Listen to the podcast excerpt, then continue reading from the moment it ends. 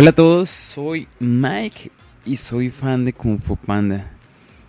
pero pues quién no, un gordito que siempre quiso pelear y, a pesar de su pancita y todo, pues, pues se, convierte en el dragón. sí, me la he visto demasiadas veces. Eso pasa cuando se tiene un hijo. Ah, mentiras, antes de tenerlo igual me la veía mucho. Eh, de verdad, soy, soy fan de Kung Fu Panda. Pero después de verla tantas veces, em, soy fan de hecho de una frase que dice que em, pues el ayer es historia, el mañana es una intriga, pero el hoy es un regalo y por eso se llama presente.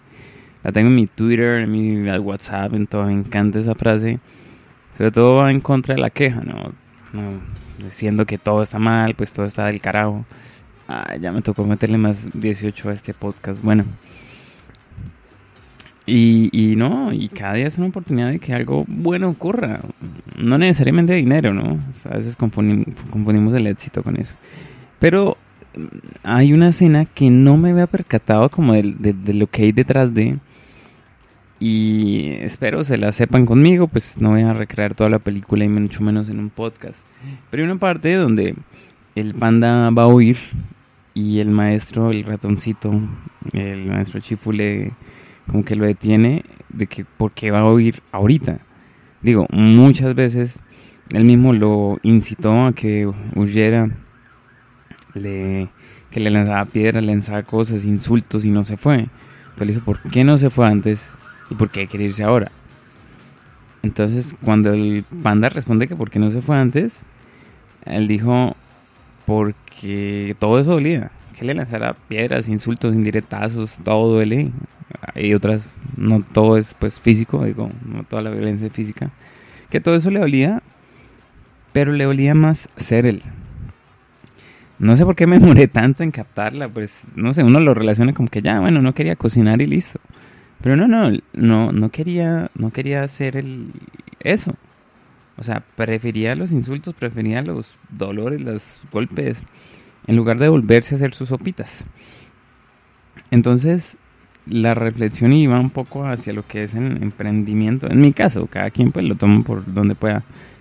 Pero siempre hay un temor y la probabilidad es bastante alta de cuando se quiere emprender de que se falle.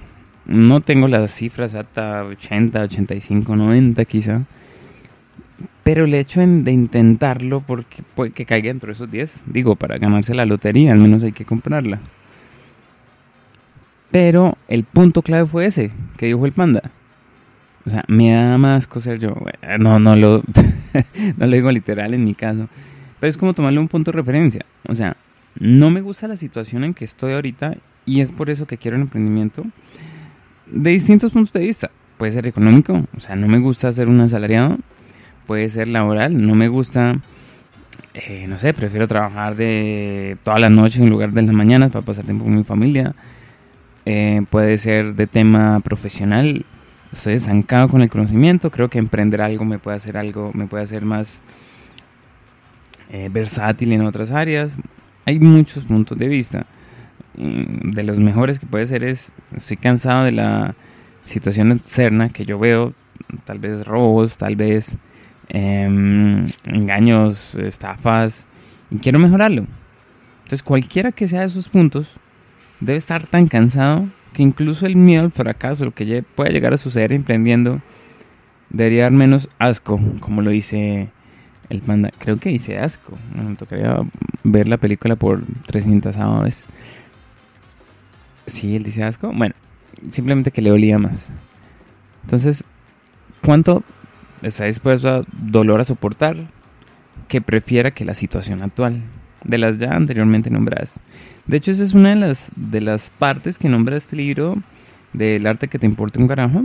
Ya que lo dije una vez ya, pues sí, dos veces. Y era como que qué tanto dolor está dispuesto a soportar. Depende de la situación que quiera. Porque pues problemas siempre van a haber. Pero ¿qué tanto dolor aguanta para? Si es un gimnasio, ¿qué tanto dolor aguanta para sacar esa chocolatina? O esos músculos y porque va a doler. Pero puede ser menos a que le duela sacarse la camisa en piscina, si se pudiese hacer la piscina, dado que este podcast fue grabado en medio de la pandemia. Entonces es eso mismo, pero no de, me rayó la cabeza la, la frasecita del panda y, y, quería traerla a este podcast porque eh, quizá a otra persona pueda ayudarles. Este es, este es como mi granito de arena, quien me escucha, que pueda servirle todo esto, si está pasando por lo mismo, algo relacionado, quiere emprender, pues esa es otra buena. Estás cansado de cómo está la situación actual, puede que te duela menos la situación que viene. Y pues todo cambio es bueno. Y recuerden, soy Mike. Adiós.